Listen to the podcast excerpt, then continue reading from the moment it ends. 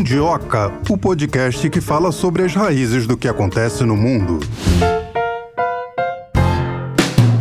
Olá, Melina. Olá, Mundiocres, tudo bem? Tudo ótimo. O programa de hoje merece uma atenção especial. Lembra do Engenheiros do Havaí? Claro, como não? Eles tinham uma música que se chamava Infinita Highway, que eles falavam: Minha vida é tão confusa quanto a América Central, por isso não me acuse de ser irracional. Lembra disso? Eu lembro. Pois é, a América Central não vamos dizer que está irracional, mas as coisas vão mudando lá e nem sempre para melhor. É isso, né, Marcelo? Com essa apresentação tão criativa, só me resta chamar o primeiro convidado do dia. A gente tem o prazer de conversar agora com a professora Renata Álvares Gaspar, ela que é especialista em América Latina, política, professora da SPM. Seja muito bem-vinda aqui ao Mundioca, tudo bem? Tudo ótimo, é um prazer estar aqui com vocês e poder falar sobre essas nossas Américas Latinas. Professora, a gente sempre cresceu escutando de Colômbia, de Bolívia, talvez depois Peru. Mas agora, América Central como polo mundial de cocaína, como é que é isso? Sim, sim. Segundo um relatório que foi emitido ano passado pela OCCRP, que é Organized Crime and Corruption Reporting Project, existe uma nova ordem mundial do tráfico, né? Porque é o mercado de droga. Então, como é o mercado de droga, eles apontaram para uma nova ordem mundial. E nessa nova ordem mundial, é, Centro-América aparece. Como você bem disse, quando a gente falava de tráfico internacional de drogas e a gente falava das Américas, e sobretudo das Américas Latinas, sempre se pensava na Colômbia ou nos países andinos, né? Em especial Peru, Bolívia, mas agora não, agora se estendeu para Centro-América e Norte América, co colocando como Norte América também Guatemala e México, que estão mais ao norte, né? Professora, a senhora falou de Guatemala e México. E Honduras também está no mapa do tráfico internacional, junto com o México? É, seriam esses os países substitutos? Todos, todos. Na verdade, eles não são substitutos assim propriamente dito, né? Eles vão se somando, vão entrando nessa rota. Aí não escapa ninguém, né? Então, tá, México, Honduras, é, Guatemala, Panamá, El Salvador. Aí você pode descendo, Centro-América e os países andinos que continuam ainda na liderança. Colômbia ainda continua na liderança, né? Mas agora, segundo alguns pesquisadores, eles dizem que o mercado está mais diversificado diversificado, porque é um mercado, é um mercado de drogas ilícitas, mas é um mercado, um mercado em expansão. Então, houve uma diversificação. Antigamente, a América Central e alguns outros países andinos eram tidos como rota de passagem, né? Então, se produzia na Colômbia ou em algum outro país da América do Sul e uh, América Central e outros países andinos eram apenas rota. Agora não, agora já há plantações de folha de coca nesses estados, né? E no México aumentou muitíssimo, na Guatemala aumentou muitíssimo, e nos países centro-americanos, por uma confluência de aspectos, os países centro-americanos também se consolidaram, né? Nessa nova ordem mundial do tráfico de drogas. E Panamá também entra. Por que Panamá entra? Pela mesma razão que o mercado de coisas lícitas é precisa do Panamá. Panamá é rota, é rota de escoamento, liga o Pacífico Atlântico. Então, o Panamá também entra nesta nova ordem do tráfico internacional de drogas ou do tráfico transnacional, né? Como a gente vê hoje que tem empresas transnacionais, o mercado de drogas também é transnacional e, sobretudo, o mercado de folha de coca, de cocaína. A maconha, ela continua aí, ela mantém aí o seu fluxo de plantação e de venda, mas o que aumentou mesmo foi uh, o plantio de cocaína por causa do fentanil, né? Então, o fentanil, que é essa nova droga sintética que está sendo muito consumida, antes o que era plantação de papoula virou plantação de coca, porque aí a cocaína está digamos assim, está competindo por mercado, né, com fentanil. Professora, há quanto tempo o crime organizado decidiu mudar os locais de produção de cocaína? Isso também se deve à logística, não? Isso se deve a alguns fatores, né? O primeiro deles, mais recente, que fez esse boom, foi a questão da, do acordo de paz com as Farc, né? Então, os pesquisadores, eles indicam que o fato de ter havido um acordo de paz com as Farc, os dissidentes, os que não aceitaram esse acordo, eles transformaram esse, que era um monopólio, num mercado diversificado. E aí, eles foram para mais perto, que são os países da América Latina, né? E isso não, não, não retira de que existem alguns países da Europa que estão recebendo isso, mas a gente pode falar depois sobre isso, né? Já que o nosso centro é América Latina. Mas, então, uma das questões apontadas é o fim das Farc, né? Ou pelo menos o fim das Farc como se conhecia. Então, isso diluiu o mercado de drogas, isso os dissidentes, né, os que não aceitaram esse acordo e não quiseram fazer parte desse acordo, eles criaram outros micromercados, então o que a gente tem hoje é um mercado diversificado de plantação, transporte e venda de cocaína. Isso é um lado. Outra coisa que fez aumentar, e por isso se buscou nas Américas uma facilidade, é a questão de deles precisarem de mais planta de coca, e as Américas Latinas, elas já eram conhecidas pelos países andinos, né, pelo cultivo da folha de coca, sobretudo por causa da população originária, porque para eles essa planta é sagrada, que existia uma possibilidade de plantar essa folha de coca e de que ela tem uma boa produção aqui nas Américas Latinas. Então, como o fentanil entrou com tudo, se precisou transformar a plantação de papoula em folha de coca e aí esses países entraram. Outra questão importante em tudo isso e que é desde a minha ótica, é a que se pouco fala e realmente é, é a questão que eu julgo mais importante para a gente descortinar essa questão das drogas e entender como ela é realmente, porque tem a ver com o nosso próprio sistema econômico e com, e com o nosso estilo de democracia representativa. Então, por que, que eu estou dizendo isso? As democracias representativas, elas foram um meio adequadíssimo, por exemplo, para os países centro-americanos, adequarem e consolidarem o mercado de drogas ilícitas. Por quê? Porque eram países que vinham de uma redemocratização do sistema autoritário para sistema democrático. A gente sabe que existe uma elite que eles chamam de elite, elite crioja, que é uma elite política que ela se considera europeia, ela não se considera latino-americana, né? E na verdade ela que manda nas instituições, que precisou de dinheiro. E aonde elas encontram dinheiro com mais facilidade se esses países não têm industrialização? É no mercado de droga. Então, as democracias representativas são um veículo importante para a consolidação em países com instituições institucionalidade baixa, com pouco desenvolvimento social e já com essa tradição, porque a gente tinha aqui perto é, países que se dedicavam a isso. Então, eu acho que a gente não pode falar de questão de droga, de nova ordem do mercado de drogas ilícitas, de aumento do mercado de cocaína, sem falar do nosso sistema econômico e sem falar dessa nova droga sintética chamada fentanil entendeu? Então são coisas que eu julgo importantíssimas para qualquer reflexão nesse sentido. Então, quando a gente fala de mercado de narcotráfico, a gente sabe que o poder político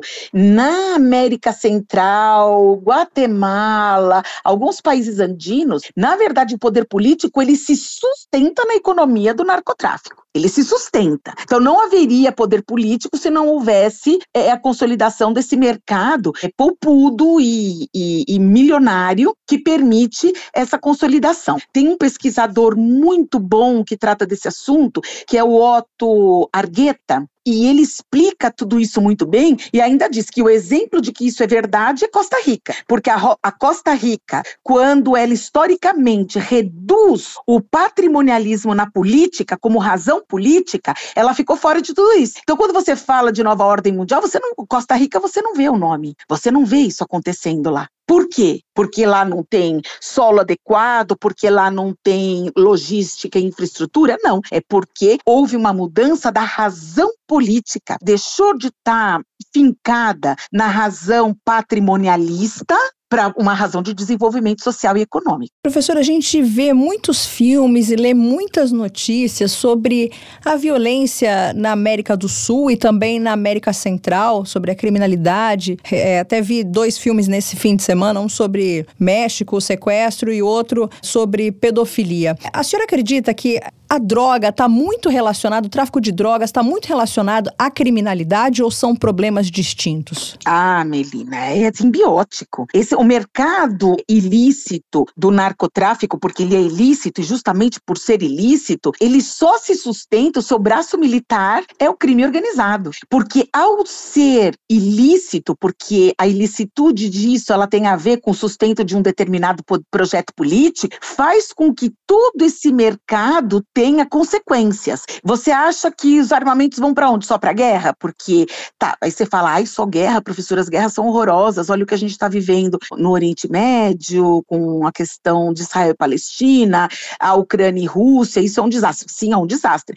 Mas se a venda de armas tivesse que sobreviver só disso, não sobreviveria. Então, existe um mercado gigantesco, do qual, infelizmente, o Brasil também participa, de produção de arma, e essa arma vai toda para o crime organizado. E o crime organizado, ele está basicamente arvorado no narcotráfico, no tráfico internacional de drogas. São praticamente empresas transnacionais que elas buscam novo, novos mercados na mesma lógica econômica e burocrática que uma empresa transnacional de objetos lícitos. Então, se o tráfico de drogas é ilícito, ela gera um mercado do crime. E esse mercado do crime tem muitas demandas. Por quê? Porque ao ser ilícito, eles precisam usar estratégia de guerrilha, estratégia da bandidagem, para que a, a, população adira ao plantio, porque se você pensa que em Centro-América aumentou o plantio de coca. Na Guatemala mesmo, ou no México mesmo, se você vê as regiões em que esse plantio aumenta, é, são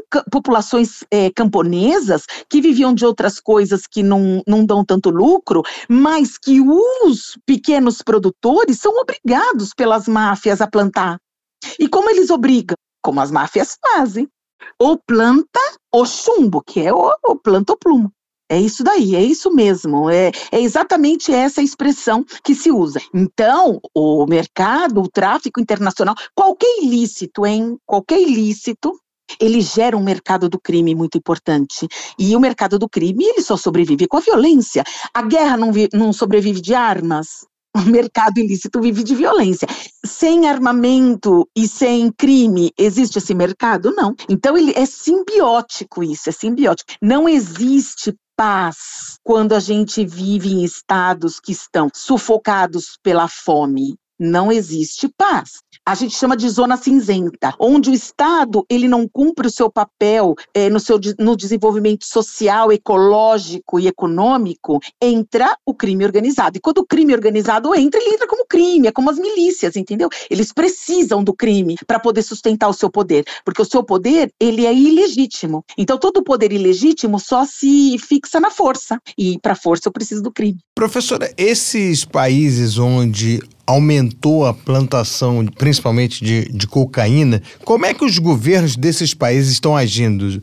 Eles sofrem alguma interferência parecida que os Estados Unidos fizeram com a Colômbia, por exemplo, não? Estando muito mais próximos aos Estados Unidos? Não, porque a questão do narcotráfico não é uma questão central, não é a questão central nem dos Estados Unidos. Os Estados Unidos se meteu na questão. É, tudo bem que a gente está falando coisas assim que são grandes resumos, né? E todo resumo é meio grosseiro. Mas, assim, em grandes é, notas, os Estados Unidos entrou na questão do narcotráfico, não foi para acabar com o consumo de drogas nos Estados Unidos, é que ele precisava de um país aqui na América América, pertinho da América do Sul, na, da América Central, de base de apoio. E não tem melhor forma de você trocar apoio do que fazer coisas grandiosas como costurar a, a acordo de paz, oferecer aos seus tribunais para que os narcotraficantes fossem processados, já que as instituições colombianas não, não, nesse particular, não se sentiam autônomas o suficiente por causa que esse narcotráfico das Américas, ele se, ele se manifesta muito como redes criminosas hum, do estilo mafiosa, né? Desse estilo de máfia mesmo. Então, é, os poderes eles ficam vulneráveis quando você tem redes mafiosas assim tão consolidadas. E tudo isso que os Estados Unidos fez, fez porque ele tinha interesse em outras coisas, de geopolítica né? E o qual não tem interesse em outros países, só faz quando tem. Em 1989, Estados Unidos sobrevoou o Panamá para tirar um presidente que ele dizia que era narcotraficante. Na verdade, a gente sabe hoje que aquele presidente não era narcotraficante e que naquela época talvez não tivesse o problema de escoamento de droga como tem hoje. E por que hoje não sobrevoa? Entende? Então, a questão das drogas, ela é uma questão que ela é pautada muito sobre uma dupla moral no Ocidente, porque ela sustenta o poder político como, como ele está. Para a gente sustentar a razão política no patrimonialismo, no desenvolvimento só econômico, o narcotráfico ele é importantíssimo porque ele produz muito dinheiro muito dinheiro. Então não adianta você querer é, matar os usuários de droga, não adianta você ter uma política rigorosa com os usuários, porque o problema não é esse. É um problema de política pública que tem que ser visto internacionalmente. Os estados não têm capacidade para responder, nem institucional, nem economicamente, para dar respostas ao que está acontecendo, menos ainda os estados centro-americanos ou andinos ou, ou, Honduras, ou, por exemplo, desculpa, não queria falar Honduras, queria falar Guatemala, ou, por exemplo, na, na América do Norte, Guatemala. Eles não têm é, cacife para fazer uma política, para responder uh, politicamente a essa questão de drogas. E o, o narcotráfico ele é internacional. Então ele precisa ser discutido na governança global. Ele precisa ser discutido nos centros de poder, porque isso é um mercado internacional não é um mercado local. Então, os estados, eles podem tentar reagir a isso, criar uma agenda política, mas só se tiver um apoio de uma agenda política internacional. Senão ele não consegue. Ele está nas instituições. Na, na América Central, eu falei para vocês, o poder político é sustentado pelo narcotráfico. Como que eles vão reagir se a reação política vem dos políticos? Então você precisa de uma mudança muito profunda. Esse autor que eu falei para vocês, o Otto Argueto, eu estava procurando é isso. Ele tem uma frase que eu adoro demais, né? Assim, eu vou parafrasear ele, né? Ele diz assim: a democracia não foi cooptada, sequestrada ou capturada pelo poder obscuro do tráfico de drogas. A democracia, essa democracia representativa, né, nas Américas, ela foi a adaptação institucional de um modelo político que funciona porque ele só protege o patrimonialismo na sua constante histórica. Você entende? Então o problema ele é muito maior. E volto a dizer como ele diz: ah, Costa Rica é o exemplo disso. Professora, deveria causar espanto para gente que os Estados Unidos, que uma grande potência, ser o maior mercado consumidor de drogas do mundo? Ai, Melina, eu vou te dizer, eu sou, eu sou sempre aqui, falo coisas é, desagradáveis, né? Eu falo para meus alunos, já, já, entrou a professora que fala coisa desagradável. Não, se a gente tem uma tensão aguda para o que acontece no nosso sistema político-econômico mundial, não é de se espantar, porque o narcotráfico ele sustenta o poder político. E para ele sustentar o poder político, ele precisa de consumidor. Se ele não tiver consumidor, como que vai acontecer? Como que ele vai expandir o mercado? Então, o que falta é vontade política de verdade para um Estado que esteja baseado noutra razão. Então, não é espantoso. O sistema econômico, tal como ele está, não pensado, né, mas ele está se concretizando, ele é um veículo, ele é um fio condutor bárbaro para o consumo e, de droga de todo tipo, né? Nos Estados Unidos que surge o fentanil, que é uma droga mortal, criada em laboratório, que a cocaína agora está tentando é, assumir de novo o posto.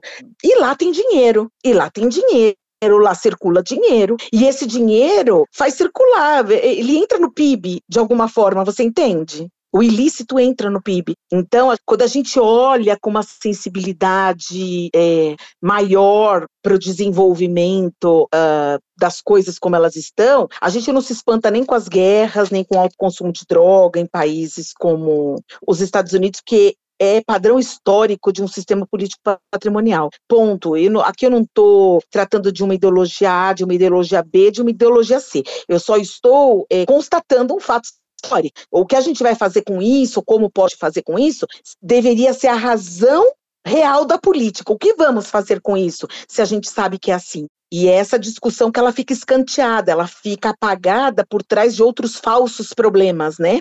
Ou de outras questões que são tangenciais, não são centrais, né? Então a gente fica tentando acabar com as consequências de um problema e a gente não ataca a causa dela. Tem autores que já estão dizendo que nas Américas a, a questão da, da, mudança climática também influencia a consolidação do narcotráfico.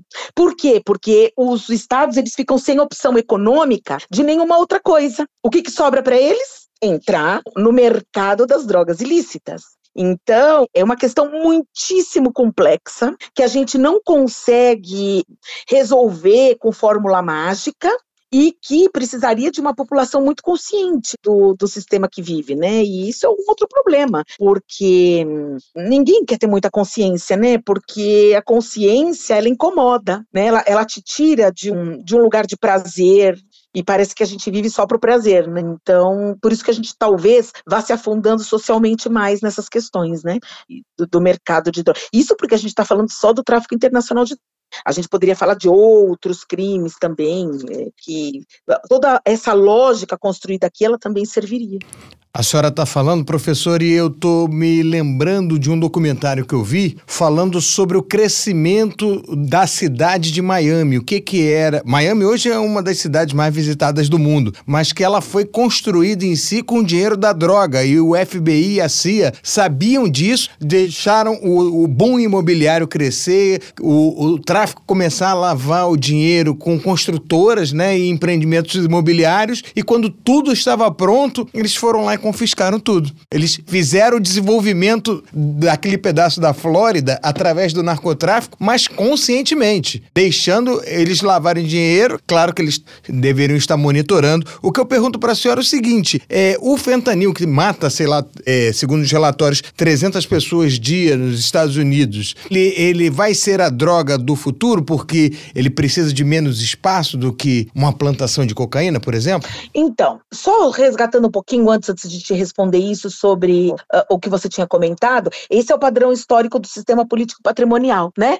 E na verdade eles confiscam peronomútil, eles, eles confiscam uma parte, mas tudo isso já está pensado para o próprio é, crime organizado se reinventar em outro lugar, tá? Então não pensa que é um confisco, assim, ai, vamos matar o crime organizado. Não, não, não mata. Em alguns momentos eles, eles vivem irmanados, sabe? De, mão, de mãos dadas. Parece que é tudo muito bem arquitetado Agora, quanto a ser a droga do futuro, bom, é, o que a gente imagina é que as drogas sintéticas elas vão dar lugar a essa de plantação pela mesma razão que se está questionando em algum aspecto uma parte do agronegócio, né? Quer dizer, a gente tem mudanças climáticas, a gente não pode aumentar tanto a, a plantação, porque qualquer plantação que se aumenta, você tem uma, um impacto ambiental brutal. Então, talvez as drogas sintéticas por aí elas tenham uma chance maior. Mas eu não sei se elas roubam totalmente a cena, né? Você vê que a maconha, ela, ela continua sempre nos seus índices, né? É, vem fentanil, vem outra coisa, volta, sempre cocaína e maconha é, acabam é, retor retornando o seu lugar, né? Professora, a maconha foi legalizada em vários estados americanos, né? Gerando muitos impostos, né? Eles arrecadam muito só com a Sim. maconha lícita, vamos dizer assim. Exatamente. Mas o que, que acontece quando você é, faz isso? Quando você limpa o negócio? Quando você traz licitude para o negócio? Quem ganha é o Estado. Não os poderes corruptos, não essa rede é, cancerígena de, de corrupção. Por isso que muitos lugares não querem reconhecer. A razão ela não é religiosa, nem puritana, nem isso é o que é o discurso, a narrativa para ocultar as verdadeiras razões, porque você não legalizar, você dá um poder muito grande por um contingente de pessoas de propósitos bem duvidosos e que sustentam esse poder político por razões próprias, não por razões sociais, ou, entendeu? De desenvolvimento de cidadania, nada disso. Agora, quando você começa a pensar no desenvolvimento social, a primeira coisa que você faz é parar com essa história de ilícito, de ilegal. Bom, já que é uma realidade, então que o Estado ganhe dinheiro com isso para poder combater para poder combater, porque como você combate a droga? Você combate com apoio, com educação, com outras oportunidades. Você combate tendo os pequenos produtores não, aderindo ao narcotráfico porque não tem outra saída, porque são obrigados. Quer dizer, você fortalece o Estado. Na verdade, se a gente olhar, o Estado, quando ele, ele se redemocratiza, sobretudo nas Américas, ele precisa se redemocratizar e ele se redemocratiza já com a ideia de um Estado mínimo mínimo, né? De um Estado é, que privatiza tudo, que deixa tudo para o poder privado. Um Estado assim, ele não tem como combater o crime organizado. Ele não tem como. E um Estado assim, ele só se beneficia do crime organizado, porque essa elite política ela precisa garantir o dinheiro de acesso ao poder, o dinheiro para a vida deles, entendeu? Então, o Estado, assim, mínimo do mínimo do mínimo, como a gente vê, que não tem dinheiro para nada, não tem instituições que sejam capazes de fazer frente. a esse poder. E o PCC, é, a gente já leu em alguns lugares que o PCC expandiu suas atividades para a América do Sul, para a América Central. Como é que está essa questão? Ai, com certeza, né? E o PCC, ele, o que a gente sabe pela literatura é que ele se consolidou aqui, inclusive sustentando a lógica de poder da democracia representativa. Então, primeiro eles entraram no jogo eleitoral, depois eles entraram em todas as instituições, né? É, por exemplo, no México, como que o, a população originária começou a se fazer presente nas instituições? O, o povoado inteiro se unia para pagar estudos para alguém, para esse alguém alguém ser juiz, para esse alguém ser político, para esse entendeu? Essa é a lógica, por exemplo, que o PCC fez. Então ele invadiu todas as instituições, se consolidou aqui e agora ele vai para o braço transnacional. Qualquer empresa faz isso. Quando você tem uma empresa que cresce, chega um momento que ela precisa fazer o quê? Internacionalizar algum elo da sua produção porque o mercado ficou pequeno. Então aí ela escolhe através de uma metodologia muito estudada que lugar que ela e que elo ela vai expandir, por que, que ela vai expandir esse elo e que lugares ela vai escolher. O narcotráfico faz exatamente a mesma coisa. Professora, nesses países da América Central que viraram polos de cultivo de folha de coca, economicamente, esses países cresceram de alguma forma, não? Não. O que acontece é que eles se estabilizam numa lógica de política, dando um mínimo de condições para as pessoas poderem trabalhar e, e ter um mínimo de consumo. Mas a gente não vê desenvolvimento. Esse dinheiro da droga não, não é transformado em crescimento, especulação imobiliária? Não. Não porque não há interesse, né? Não há interesse. Há interesse que se mantenha assim para poder manter essa lógica de poder. E existe muita corrupção, né? Muita corrupção, mas muita corrupção. A corrupção, ela é da natureza desse sistema, da nossa dessa lógica patrimonialista é da natureza dela. E aí na droga, que é ilícita muito mais. Você imagina quando você quando você obriga, quando você fornece dificuldades de qualquer gênero, você imagina a quantidade de negócios para facilitar o que é difícil, que cresce adjacente a isso? Essa rede é uma rede, é uma rede que sustenta essa ilicitude. Muita gente ganha muito dinheiro. Não é à toa que os maiores impérios econômicos estão com pessoas de países quase nada desenvolvidos. Porque não existe controle, não existe accountability.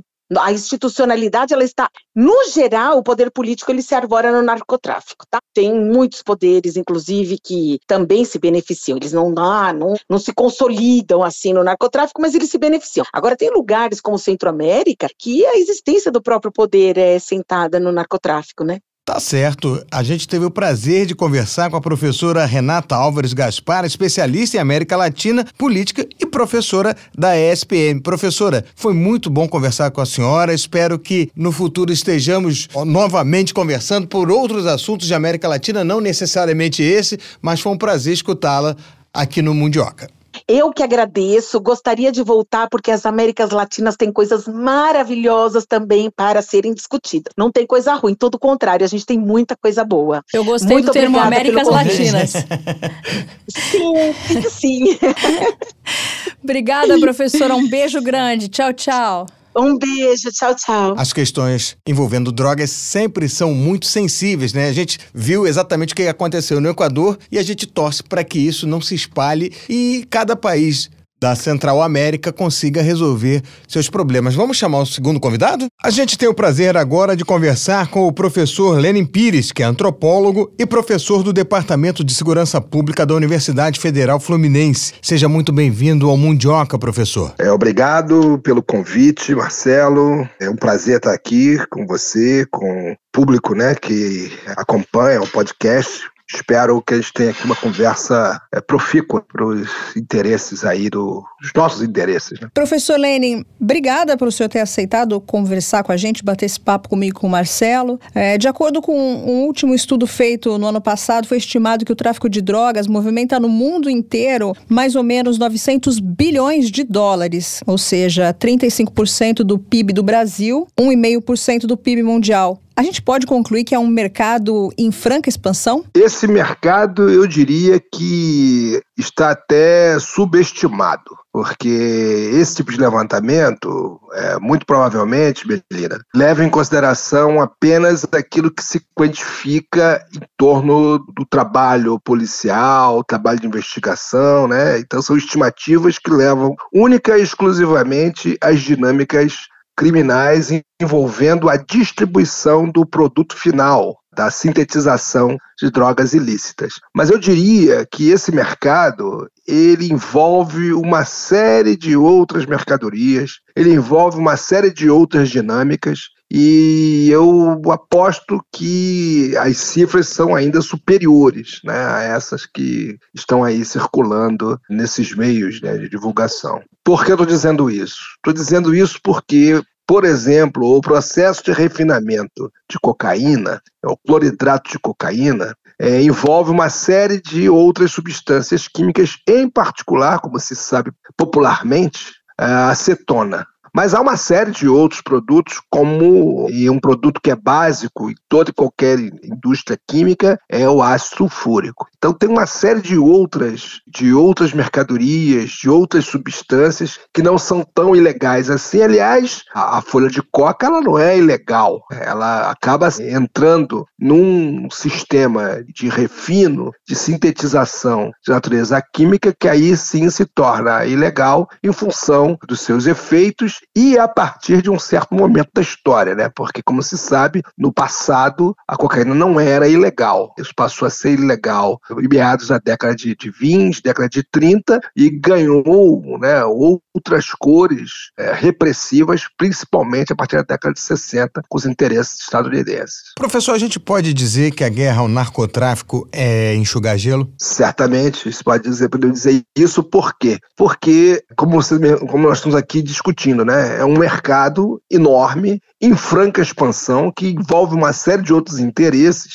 E por isso mesmo, as forças policiais no mundo inteiro elas são pressionadas para não só fazer vista grossa para esse mercado, né, para essas dinâmicas de distribuição de drogas, mas até mesmo se envolver direta ou indiretamente. Né, se envolve indiretamente quando aceita a chamada propina, ou no caso do Rio de Janeiro, né, o arrego, mas se envolve de maneira muito direta quando parte de seus agentes atuam né, no, no, aluguel de armas, na distribuição de armas, ou mesmo fazendo parte de determinados grupos, né, de grupos que, de alguma maneira, acabam se vinculando a essas dinâmicas. Atualmente, no Rio de Janeiro, a gente tem o caso flagrante das chamadas milícias. As milícias que chegaram a, ao conhecimento público baseado na ideia de que estaria, seria uma força-tarefa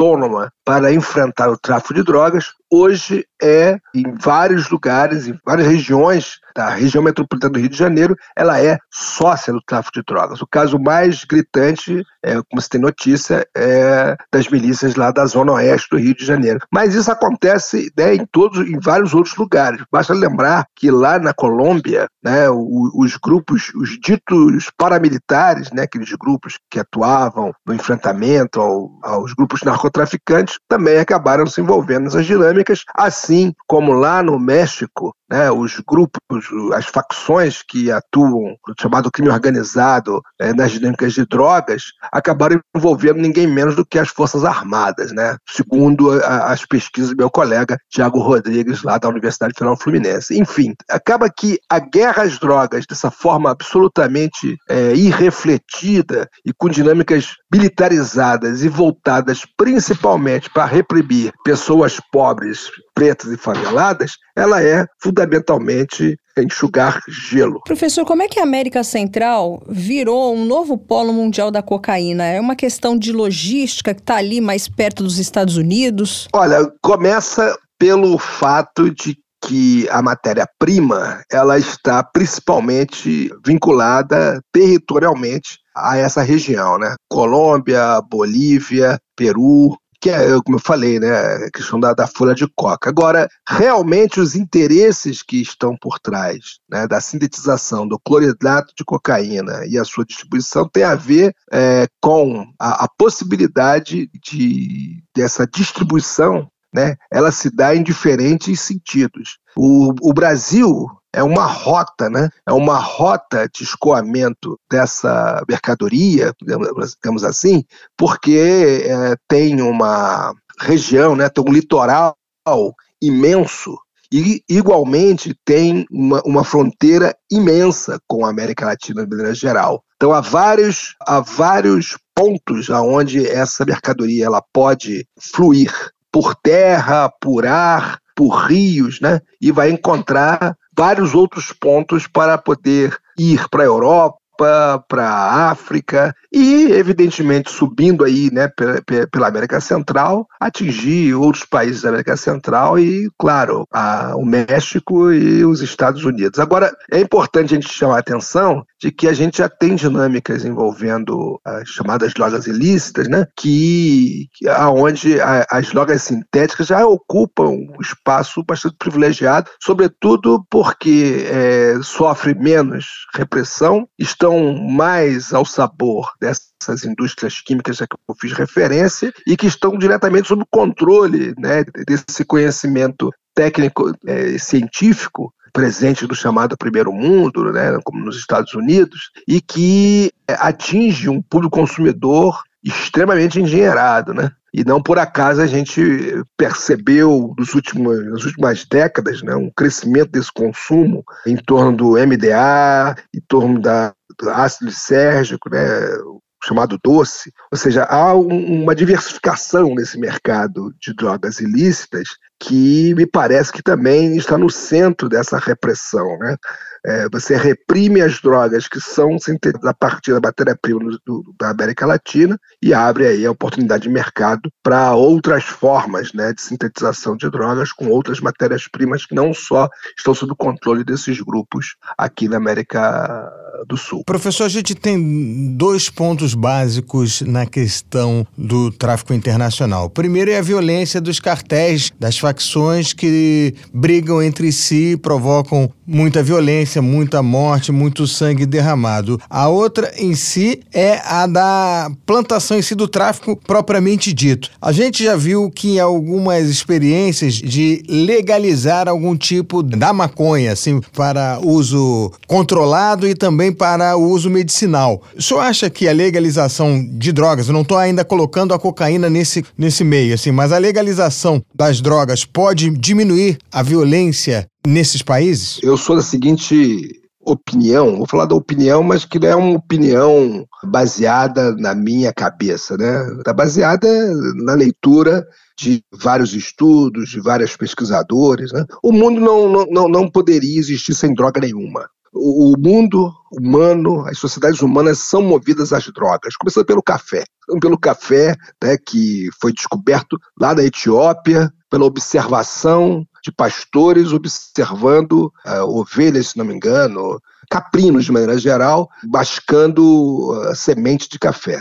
Que seríamos de nós sem café, sem cafeína, né? Que é uma coisa absolutamente legalizada. Imagina se é, a cafeína fosse proibida. Seria o inferno. Mas a gente tem uma série de outras drogas. E me parece que uma das mais consumidas, se não for a mais consumida, é o álcool, que já foi proibido do passado, particularmente nos Estados Unidos, e hoje está absolutamente legalizado e está moralmente, né, está moralmente difundido pela televisão, pelo cinema, eu, sei, eu tenho 60 anos de idade, me lembro que eu achava muito estranho quando eu era garoto, que eu chegava na televisão às 8 horas da noite, eu morava, né, eu morava em comunidade, né, em, em área, população de baixa renda, aonde meus vizinhos, eles consumiam bastante é, álcool. E tinha uma série de problemas de violência doméstica. Eu achava aquilo muito, muito estranho, porque existia uma condenação àquele tipo de, de atitude, aquele tipo de consumo, particularmente das classes mais altas para a classe a qual eu pertencia. Agora, quando a gente chegava na televisão de noite, a gente via as novelas, o pessoal sempre chegando em casa servindo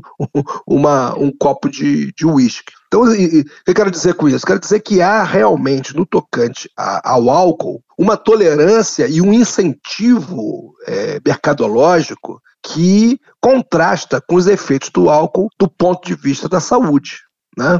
Casos de cirrose, violência, né, que é perpetrada pelo uso de droga. Aliás, isso tem uma leitura que eu fiz sobre os índios lá no, no norte do país, em Roraima, onde o, o, grande problema que os índios enfrentam lá é a emergência do deus Canaimé, que é um deus que está vinculado principalmente ao contato de determinados grupos étnicos com os brancos, né? E a mudança do seu comportamento em virtude da ingestão de bebida alcoólica. Isso é uma etnografia, né, de uma colega, a Patrícia, que me esqueci o nome dela aqui agora, posso depois recuperar para você. Ou seja, com relação ao, ao álcool, há uma tolerância enorme. E por que essa tolerância? Porque há uma regulação, há um mercado por trás disso. Bom, muito embora né, os seus efeitos possam ser nefastos, e não é por acaso que a gente tem a chamada lei seca. Né? A lei seca ela é uma lei que regula o consumo de álcool para determinadas práticas, né, que está vinculada ao manejo de carros, por conta dos efeitos nefastos dessa substância para o organismo humano. Enfim, é, eu diria que a possibilidade de regular o uso de drogas, começando pela, pela maconha, coisa que, aliás, está acontecendo a partir desse braço diz respeito à medicalização, né, a chamada cannabis medicinal. Ah, é, tem uma, uma variação, é, é uma variação da maconha que é fumada para cannabis que é vendida no, né, dentro desse escopo, dessa proposta de ser um produto medicinal. Sim, há essa variação, agora os efeitos são muito semelhantes. E por que, que isso está acontecendo? Isso está acontecendo porque no mundo inteiro abriu-se a possibilidade de haver uma maior tolerância para com a maconha. E no Brasil, o que, que a gente está observando? Cresce uma pressão de grupos mais bem situados socialmente pela regularização do uso da maconha medicinal, ao passo que segue a repressão ao uso de maconha que é ingerida né, a partir do hábito do fumo, que é o que efetivamente pode seguir sendo a repressão dos segmentos mais subalternos, né? Particularmente favelados, pretos, pobres, etc. Ou seja, o grande problema que a gente tem em lugares como o Brasil é a intolerância associado à questão da desigualdade, a desigualdade social, a desigualdade jurídica, a desigualdade ética e estética, o que envolve também questões relacionadas ao racismo. Professor, o senhor desenhou assim um panorama extremamente complexo, né? Não sei nem como é que eu vou fazer essa pergunta, porque eu vou te pedir uma fórmula. Eu acho que é, é como criar filho, né? Não tem, não tem livro, não tem cartilha. Mas onde é que os governos erram no combate ao narcotráfico? Eu acho que o grande problema que envolve as políticas dos governos, que são políticas executivas, é procurar conjugar essa realidade apenas com uma lupa que é geralmente a lupa do chamado direito, que no Brasil é um direito repressivo, um direito feito de cima para baixo, um direito feito por classes mais bem quinhoadas, que, como eu falei, são classes que são intolerantes para com a diferença, particularmente a, a, a diferença moral, a diferença ética, estética de classe, e que tem na sua história né, o, o ranço do racismo, é, esses grupos majoritários, do ponto de vista político, é que estão no cerne do direito, que nada mais é do que uma moral juridificada, né, que se torna lei e deixa de olhar para as práticas, deixa de olhar para a, a, maneira como, por exemplo, os segmentos populares eles se relacionam com a questão das drogas. Porque a, a, a droga favela. É verdade que o público que está na favela é tolerante com as, com as drogas? Não, não é. Eu diria que, veja bem o que acontece com, a, com as populações de favela hoje em dia, né? É crescente o número de famílias que se vinculam ao pentecostalismo, a outras religiões, como no passado, eu me lembro muito bem do papel estruturante que tinha a religião católica. Né? Então, a questão do uso da droga, a questão do, de delito, tudo isso é muito criticado pelos segmentos populares. Agora, o que acontece? Por que, que a gente acaba refletindo droga, pobreza, favela? Bom, eu diria pela minha percepção e pelas coisas que eu li nesses últimos 30, 40 anos, a gente tem um momento de inflexão muito forte na década de 90 com a escalada, com a chamada escalada neoliberal, porque a gente tem uma diminuição da atuação do Estado em áreas estratégicas como educação, saúde, mudanças no mundo do trabalho, né, a questão do emprego, a questão previdenciária e o aumento da presença do Estado de uma forma repressiva. Basta você pegar os dados e ver o crescimento do número de policiais de norte a sul do país, o que, por sinal, é um fenômeno que está presente em toda a América do Sul. Ou seja, essa proposta de um Estado mínimo, minimalista, né, do ponto de vista das políticas sociais, é acompanhada de um crescimento do Estado extremamente repressivo e veja você, aí vamos voltar ao início da nossa conversa aqui, né? Isso percebendo-se que há o crescimento de demandas por uma mercadoria considerada ilegal, né? Que vamos botar a cocaína, mas a droga de maneira geral, né? E o crescimento de pobreza, o crescimento de demandas por emprego, eu não quero fazer propaganda, mas eu estou vendo agora um, uma série que eu achei muito interessante, chamada Impuros, que vai falando um pouco de como é que, nesse ambiente mais empobrecido, esse mercado, né, possibilita a distribuição dessas mercadorias, acaba se transformando numa alternativa diante de uma série de fatores que tem a ver com desemprego, tem a ver com desesperança, tem a ver com a quebra da confiança de que estudar te leva a algum lugar. E o que a gente percebe hoje? A gente percebe hoje que o discurso neoliberal desqualifica cada vez mais a educação pública, desqualifica cada vez mais a educação formal. Eu ontem estava lendo uma classificação de quais são as disciplinas que não se deve fazer na faculdade, porque não tem mercado. Olha, olha que loucura. Entre elas, a minha profissão né, de antropólogo, filósofo, sociólogo, etc. Vocês também. É aí, de né, jornalista também. É, quer dizer, entendeu? Uma loucura isso, uma loucura. Dizer, você é, vai injetando na sociedade, particularmente para os segmentos mais jovens, uma desesperança. E aí, no meio de tudo isso, tem um mercado pujante de droga.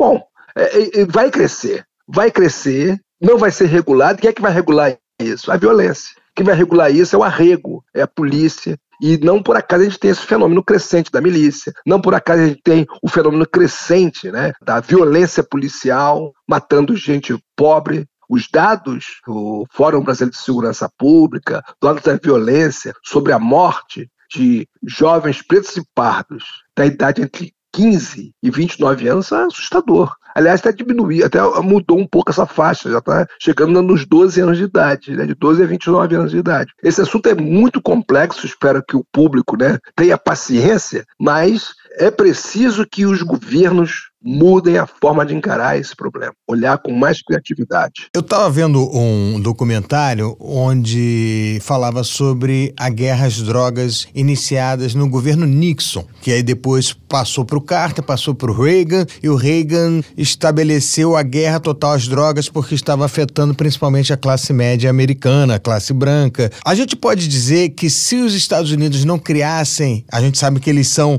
hoje aí há muito tempo o maior mercado consumidor de drogas, principalmente de cocaína e agora de fentanil. Se eles não tivessem o dinheiro que eles têm, o mercado de drogas na América Central, produzida na América Central hoje e que a gente já viu antes sendo produzida na América do Sul, seria bem menor? Olha, eu prefiro pensar que se os Estados Unidos não fosse uma sociedade fundamentada na guerra, na ideia de guerra, a coisa seria diferente. Por quê? Porque a ascensão dos Estados Unidos como potência está vinculado principalmente à Primeira e, sobretudo, à Segunda Guerra Mundial. Foi na Segunda Guerra Mundial que eles se descobriram para a vocação, né, a vocação de uma indústria de guerra. E olha só que, do ponto de vista histórico, isso está tudo né, documentado, registrado, é o momento aonde a, a Inglaterra declina como potência, né?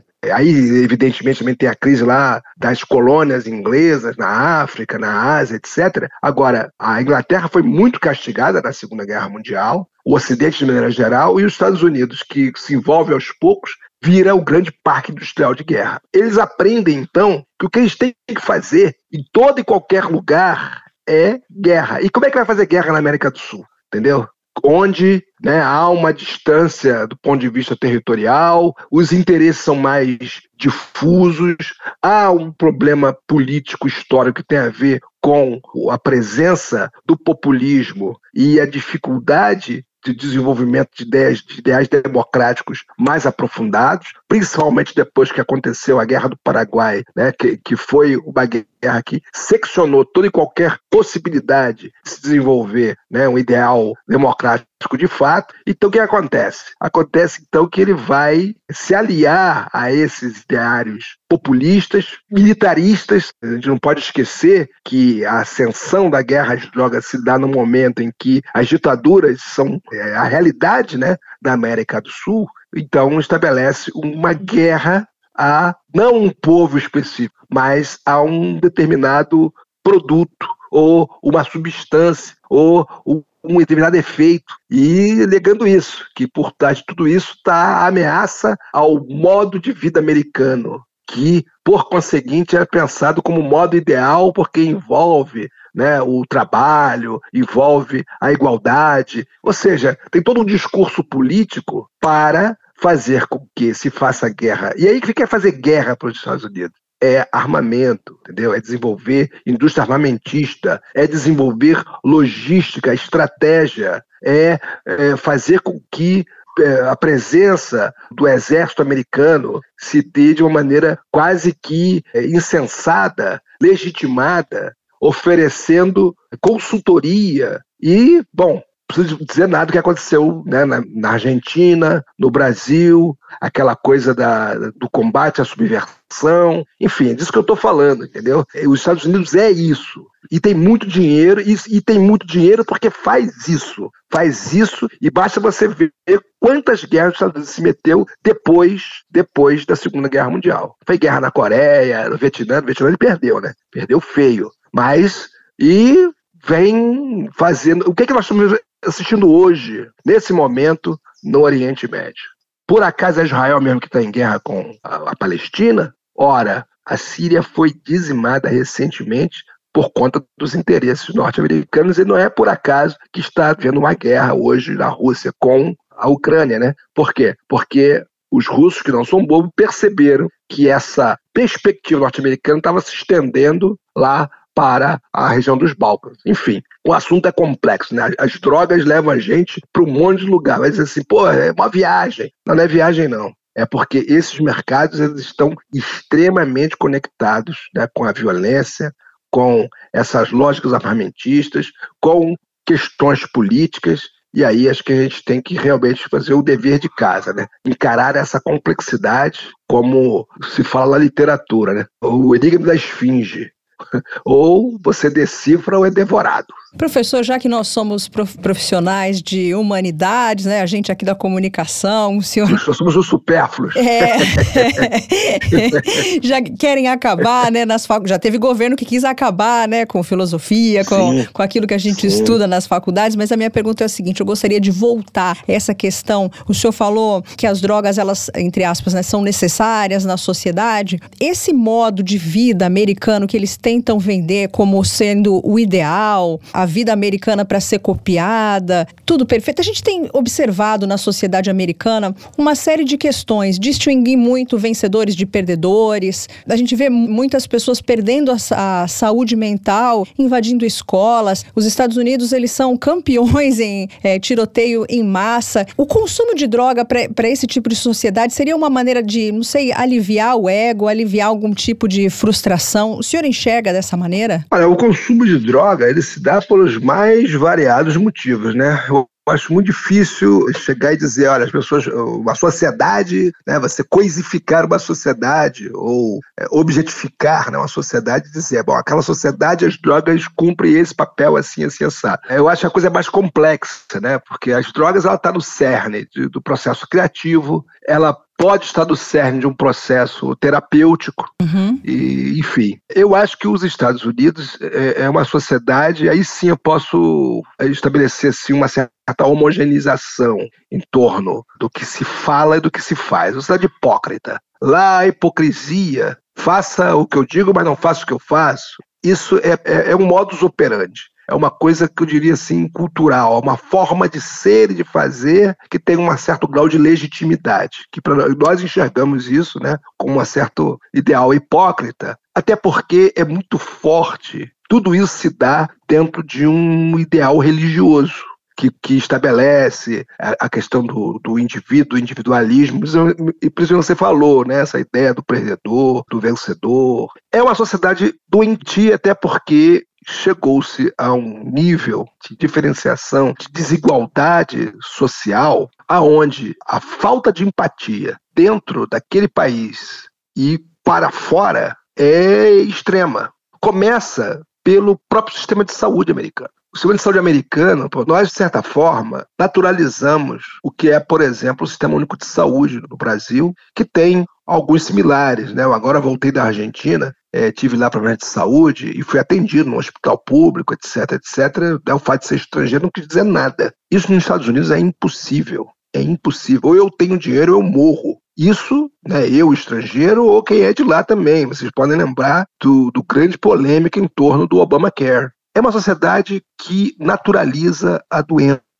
Então, as drogas lá, elas são consumidas das mais variadas maneiras. Agora, o que eu acho que é extremamente doentio é justamente a, a maneira hipócrita de como esta sociedade que é a maior demandante de drogas, ela também é aquela que moralmente demanda mais repressão às drogas, o que acaba levando a que realidade? A realidade de que o racismo à americana enseje um sistema prisional mais difundido, mais desenvolvido, mais bem estruturado para encarcerar pobres, pretos, migrantes, imigrantes, ou seja, é uma sociedade onde a intolerância para com o outro tem raízes religiosas, tem legitimidades que se valem de uma certa filosofia política e econômica, e que acaba redundando em práticas de exclusão, acaba, de certa forma, dando uma certa razão de ser ao próprio Estado e aos governos que dele se apoiam. Tá certo, a gente conversou com o professor Lenin Pires, antropólogo, professor do Departamento de Segurança Pública da UF. Foi ótimo falar com o senhor sobre humanidade, sobre as drogas. Espero que o senhor possa retornar aqui ao Mundioca para continuar conversando comigo com o Marcelo. Melina e Marcelo, peço desculpas aí por alguma imprecisão. Às vezes a gente está aqui pensando né, em, tempo real, né? nada, disso aqui é, é, premeditado, é anotado. Quer dizer, é aquela história do Milô Fernandes, né? O livre pensar é só pensar. Agora, pensar nesse momento é fundamental, né? Fundamental para a gente, de alguma maneira, dar um norte, sobretudo para esse público mais jovem, né? Nossa juventude, ela está na encruzilhada de um mundo perverso e de um mundo incerto. Foi muito boa a nossa conversa, professor. Tenho certeza que o nosso ouvinte, o Mundioker, gostou muito desse nosso bate-papo. Espero que o senhor volte outras vezes para a gente falar sobre segurança pública, sobre o que que isso acarreta com a população de forma geral. Um grande abraço para o senhor. Um grande abraço para vocês dois. Tudo de bom aí para todo mundo. Tchau. tchau, tchau. Acabamos com a droga. Vamos pro mundo bizarro. Vamos. Mundo Bizarro. Melina Saad, você sabe que tem uma galera aí que tá ávida por ter um trabalho e um emprego, né? E o pessoal não mede esforços para conseguir uma vaguinha. Ah, espero que as pessoas não meçam esforços para trabalhar, do que tem gente que não mede esforço para fazer besteira, né? Como arrumar emprego tá difícil no mundo todo, então a turma fica atenta quando aparecem as oportunidades, mesmo que elas sejam esquisitas. Começa aqui que eu vou te contar agora, Mel. Pessoas estão sendo selecionadas para um trabalho inusitado e recebendo um salário de quase 7 mil reais para se vestir de rei macaco e ser alimentadas com bananas e outras iguarias por turistas. Isso lá na China. Os macacos humanos podem relaxar em uma caverna aquecida, deitar em uma rede e aceitar presentes dos visitantes na área cênica de Taihang, Wuhan, na província de Hebei. Eles interpretam o Rei Macaco, um personagem do romance chinês do século XVI, Jornada ao Oeste, e de muitas histórias e adaptações posteriores. De acordo com essa história do Rei Macaco, né? O macaco foi preso nas rochas das montanhas pelos deuses e come avidamente oferendas, que os atores até podem levar para casa. As operadoras de turismo agora procuram uma terceira pessoa para se juntar à equipe. A única exigência é ser animado, alegre, amigável com os turistas e ter apetite de leão, claro, não de macaco, mas de leão. Olha, Marcelo, pelo que você elencou aí, você preenche perfeitamente as características para ser um macaco lá da China. Animado, alegre e amigável com os turistas. É. Eu não sei se eu vou ser amigável, amigável com os turistas, não. Não, aqui na redação você é amigável. Aqui, mas ninguém é turista aqui. Não, mas ninguém é, tá e, a passeio aqui, e não. E apetite de leão? apetite, quase. Tá. Um ga, jaguatirica, talvez. você ia falar um gatinho, mas ia pegar ah, mal, né? É, é, jaguatirica. A busca de emprego rapidamente se tornou viral nas redes sociais chinesas, levando a atração a anunciar entrada gratuita para visitantes de 8 de janeiro até 8 de fevereiro, de acordo com o jornal local. Olha que legal. É, se você tirasse férias, né? Olha só. China, se veste de macaco aqui, ganha um dinheirinho. Bora? Bora! Pronto, tudo de graça, ainda leva comida para casa. Esse foi mais um Mundo Bizarro. Mundo Bizarro. Bom, Melina, espero que você tenha gostado do programa, assim como eu gostei. Mundiocas, a mesma coisa. Curtam, comentem, compartilhem os endereços que Melina arroba vai dar agora. Mundioca com K no Twitter, arroba mundioca.podcast no Instagram. Curta, comente, compartilhe. Beijos e fui. Tchau, tchau, pessoal. Mundioca, o podcast que fala sobre as raízes do que acontece no mundo.